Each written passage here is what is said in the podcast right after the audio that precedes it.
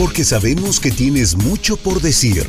Este es un espacio donde te escuchamos y también te platicamos. Multimillennials con Karen Cortázar. Comenzamos.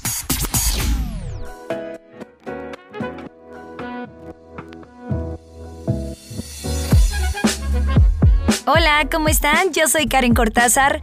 Bienvenidos y bienvenidas a Multimillennials, el espacio donde pues siempre nos gusta aprender cosas nuevas, estarnos cuestionando de todo y sobre todo desafiando nuevos conceptos que tal vez nos enseñaron desde hace varias generaciones y que hoy por hoy podemos decir, a ver, basta ya, eso no va conmigo, basta ya, yo no estoy de acuerdo o no concuerdo con esta idea.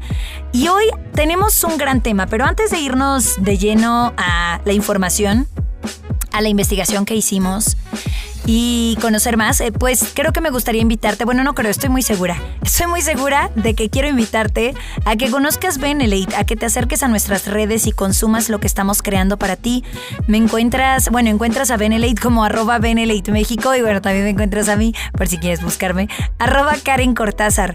Y la verdad es que desde productos para estar mejor, para sanar, para crecer, también conoces el trabajo y la comunidad que tenemos y te das cuenta de unas tremendas historias de vida que impactan, que trascienden.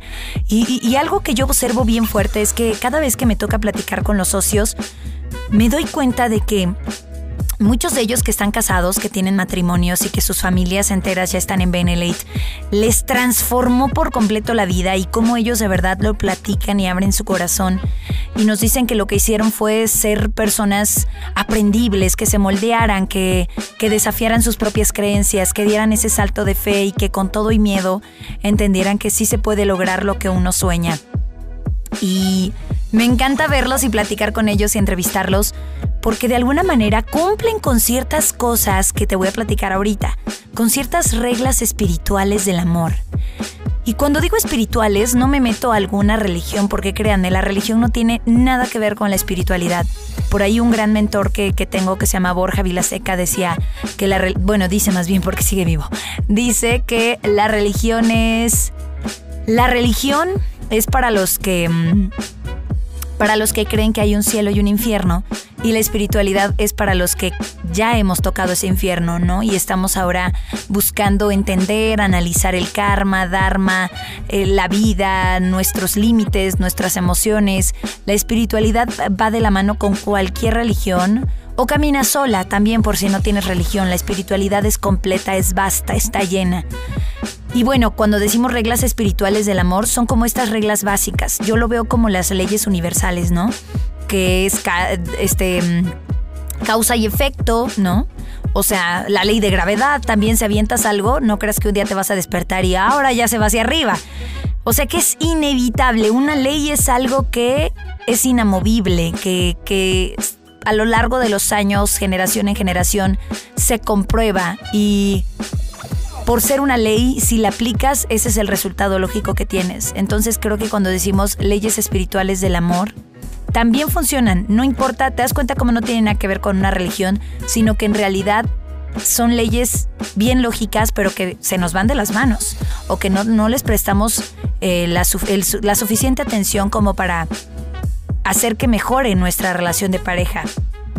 Entonces, obviamente sentimos las maripositas en la panza, que la media naranja, que nos equilibra, que nos rete, pero de verdad, ¿cuál es el verdadero propósito de mantenernos en una relación de pareja?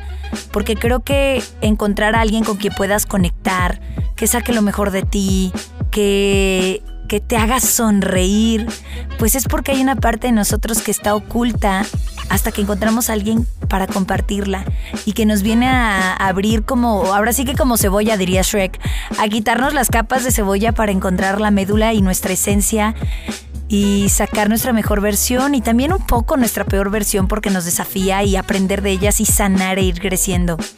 Hay otra parte de nosotros mismos que se libera con el otro y creo que ese es el propósito de una relación de pareja o sea, puede ser de alguna manera un mentor, un amigo, ¿no? Pero la mayoría de las veces ocurre con una relación de pareja porque nos abrimos tanto que indudablemente hacemos este viaje de transformación profundo. Y nos damos unas arrastradas y nos damos de todo porque eh, la razón por la que las relaciones terminan porque yo creo que es, es, porque tratamos de llenar nuestros vacíos. Ay, ando tartamudeando mucho, pero es que tengo mucho que compartir, discúlpenme.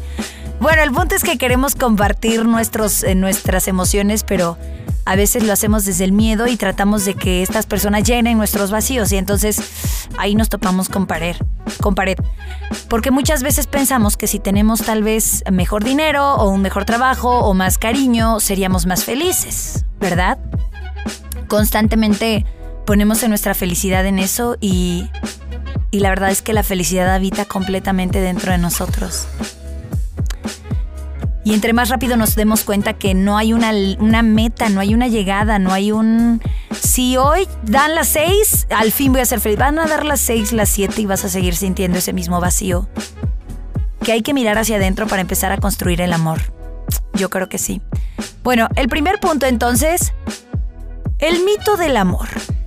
Ese que nos venden en las películas, ese que nos pasaron de generación en generación, de que se muestran a las parejas que comparten todo y que están así fusionados y es un mito además bien peligroso porque en una pareja debemos tener presente nuestra propia identidad, porque si no llegamos a perdernos. Es como el error de pensar que todos tenemos una media naranja. Créeme, si no encuentras tu otra mitad dentro de ti mismo, nunca se va a manifestar en el exterior. Nadie, nadie llega a completarnos. Ya estamos completos. Solo es cuestión de echarle un vistazo, de aceptar la transformación, de abrazarnos como somos y de dejar hacer, de darle esa chambototota a alguien más. Vamos a ir a un corte comercial y después del corte continuamos hablando de esto que es tan profundo y bello y que me encanta que parece que está de moda, pero o parece que alguna generación lo trajo como los millennials, los centennials. Y la realidad es que no, si hay reglas espirituales, leyes espirituales en el amor y creo que hoy podemos sentarnos a platicar entre todas las generaciones acerca de este tema. Continuamos.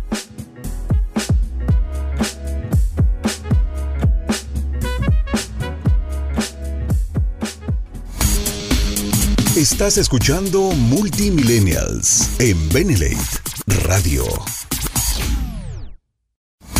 Regresamos con más para los Multimillennials.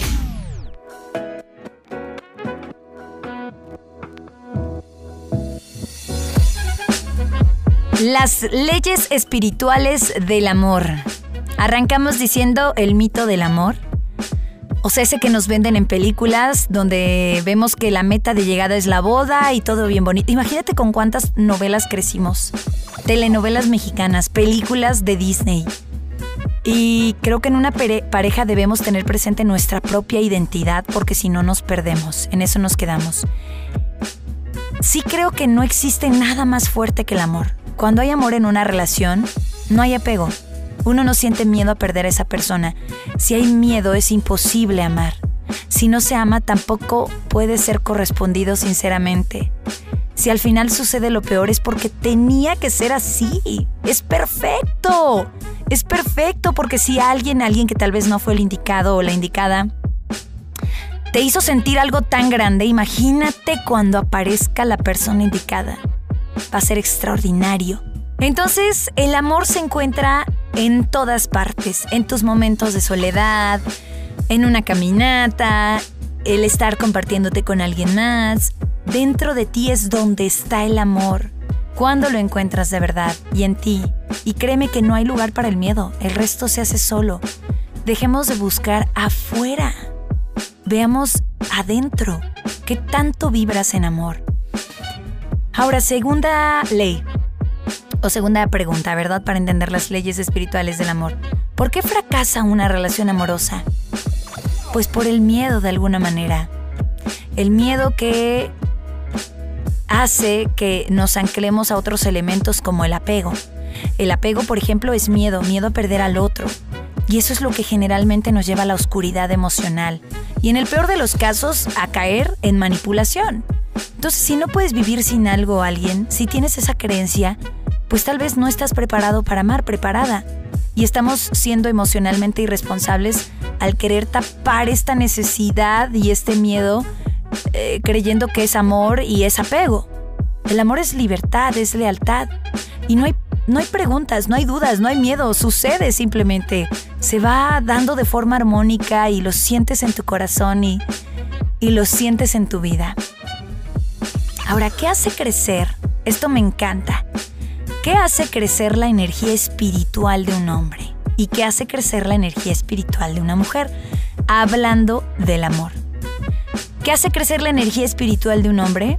Reconocer su esfuerzo, todo lo que hace. La energía masculina vive del reconocimiento. O sea, si quieres que tu relación, y no tiene, ojo, no tiene absolutamente nada que ver con tus preferencias sexuales, porque hay mujeres que se viven desde una energía masculina bien fuerte y hay mujeres que se, se viven, digo, hay hombres que se viven desde una energía femenina y qué rico, qué padre. Ahí está el balance, ya después hablaremos de eso. Pero reconoce el esfuerzo, todo lo que hace. La energía masculina vive del reconocimiento. Si quieres que tu relación sea duradera, construye a través de la gratitud. Aprecia los esfuerzos que hace tu pareja. Reconocer es decírselo. Un hombre se ofende con facilidad, pero responde rápido a los elogios. Eso es indispensable. Grábenselo, tatúenselo, amigos y amigas. ¿Qué hace crecer la energía espiritual de una mujer? Confianza total. Confianza. No pueden con el te doy pero no te doy. No. Manejar su energía de manera intermitente no funciona. Una mujer se marchita cuando no recibe. Esa es la energía femenina. La mujer vive de la atención y si tienen una necesidad no cubierta de energía se sienten insatisfechas.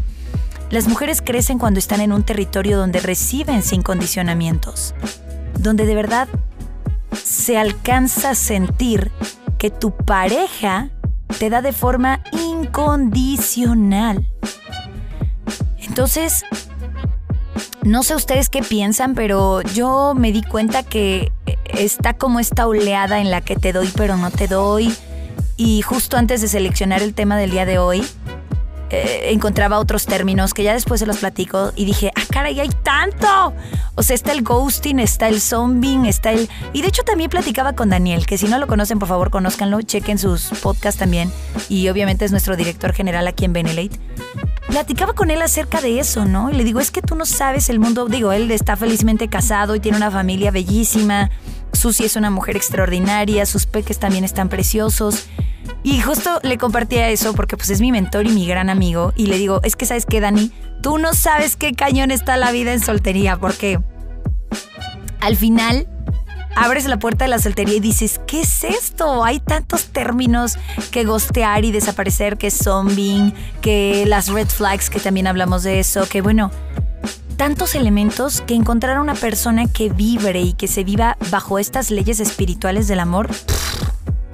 Y hasta parece imposible en nuestras generaciones. Tal vez lo veíamos medio posible con las generaciones de nuestros papás. Y ahí se va, porque al final también, eh, si nos dormíamos tantito, terminábamos en una relación insatisfecha en la que, pues ya embaracé a tu mamá y me tengo que quedar y con la pena, ¿no? Y, y repetimos estos patrones por no detenernos a vivir en amor a cuestionarnos eso. Vamos a un corte y sigo compartiéndote más leyes espirituales del amor y más aplicadas en las relaciones de pareja aquí en Multimillennials. Continuamos.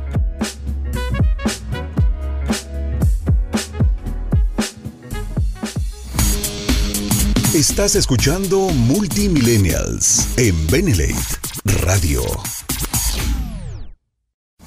Regresamos con más para los multimillennials.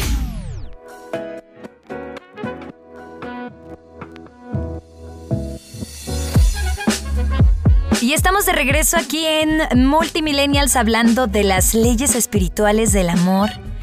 Para poder conocerlas, para poder vivirnos desde ellas, para dejar de buscar afuera y entender que el amor sí se encuentra en todas partes. Bueno, si la primera parte te encantó, esta está extraordinaria. Chécate nada más. Hablemos de estas leyes que son todavía más profundas si ya tienes a tu pareja, ¿de acuerdo? La ley de potencialidad pura. Esta ley dice que es importante meditar. ¿Por qué? Porque encontramos ese momento en el día para, para, para permanecer en silencio y ser nosotros mismos. Meditar de forma silenciosa mientras observas la inteligencia en cada ser vivo. Practicas la belleza, te das cuenta de cómo te vives, de lo que entiendes, de quién eres. ¿Y por qué es importante ser y entender quién es uno mismo? Justo para no difuminarnos en la pareja, no perder nuestra esencia. Desde luego que va a haber acuerdos y términos donde nos compartimos, pero no olvidar nuestra misión y que somos seres individuales. La siguiente ley, la ley de dar. Dar y recibir sin esperar nada a cambio. Ese es un efecto que el universo realiza, que fluye dando todo aquello que buscamos recibir de los demás. Siempre dar un regalo a quien se cruza en tu camino, una sonrisa, un cumplido, un contacto físico, el decir gracias, porque no hay mejor manera de mantener la abundancia circulando en tu vida que dar y recibir cosas tan positivas como el amor, el afecto, la apreciación, la admiración. Entonces esta ley te dice, ok, da, da, da, da, da desmedidamente. Que todo eso que das es porque lo llevas dentro y significa que eres símbolo de abundancia. La ley del karma. Cada acción en tu vida genera con fuerza una reacción que se nos devuelve. Y por eso elige actos que estén cargados de felicidad, de éxito a otros, asegurándote de verdad desinteresadamente de de qué vas a recibir a cambio, porque entonces ya no pierde como pierde esta bondad y este regalo de amor. La ley del menor esfuerzo. Y cuando decimos esto dices, ay sí, que él haga todo por mí. Yo desinteresado, ay ustedes. Y vamos como transformando y tergiversando las palabras.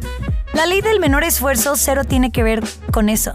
Es aceptar la aceptología aceptar lo que ocurre en tu vida sin cuestionamiento.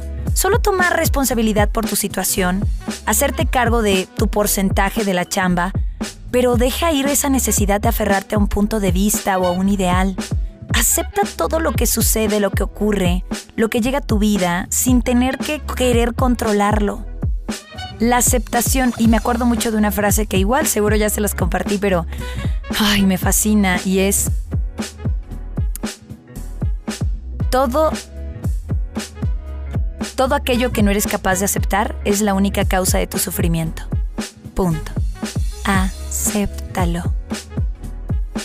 La siguiente ley es la ley de la intención y el deseo. Haz una lista de deseos e intenciones y una para poder cumplirlo de verdad.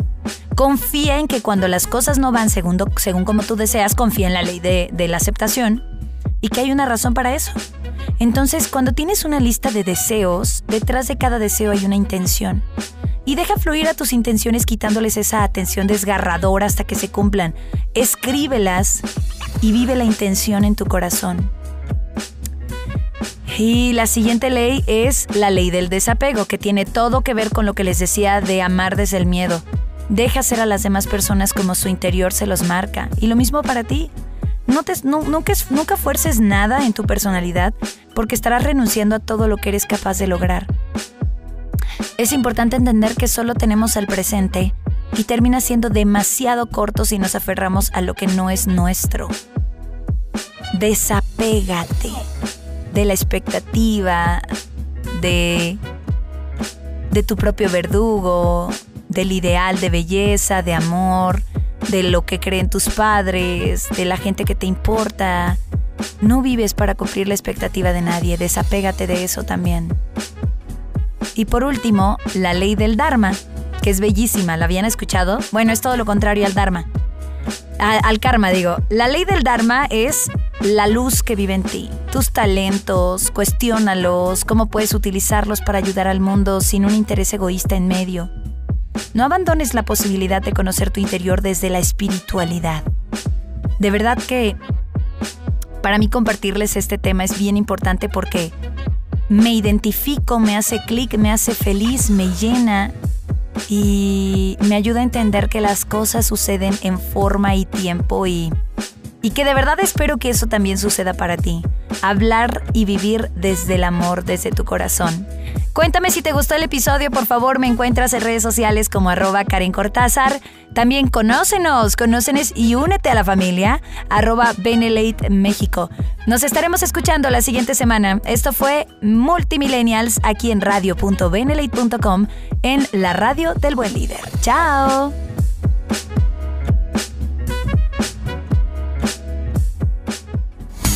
Te esperamos en la próxima emisión de Multimillennials con Karen Cortázar en Benlate Radio, la radio del buen líder.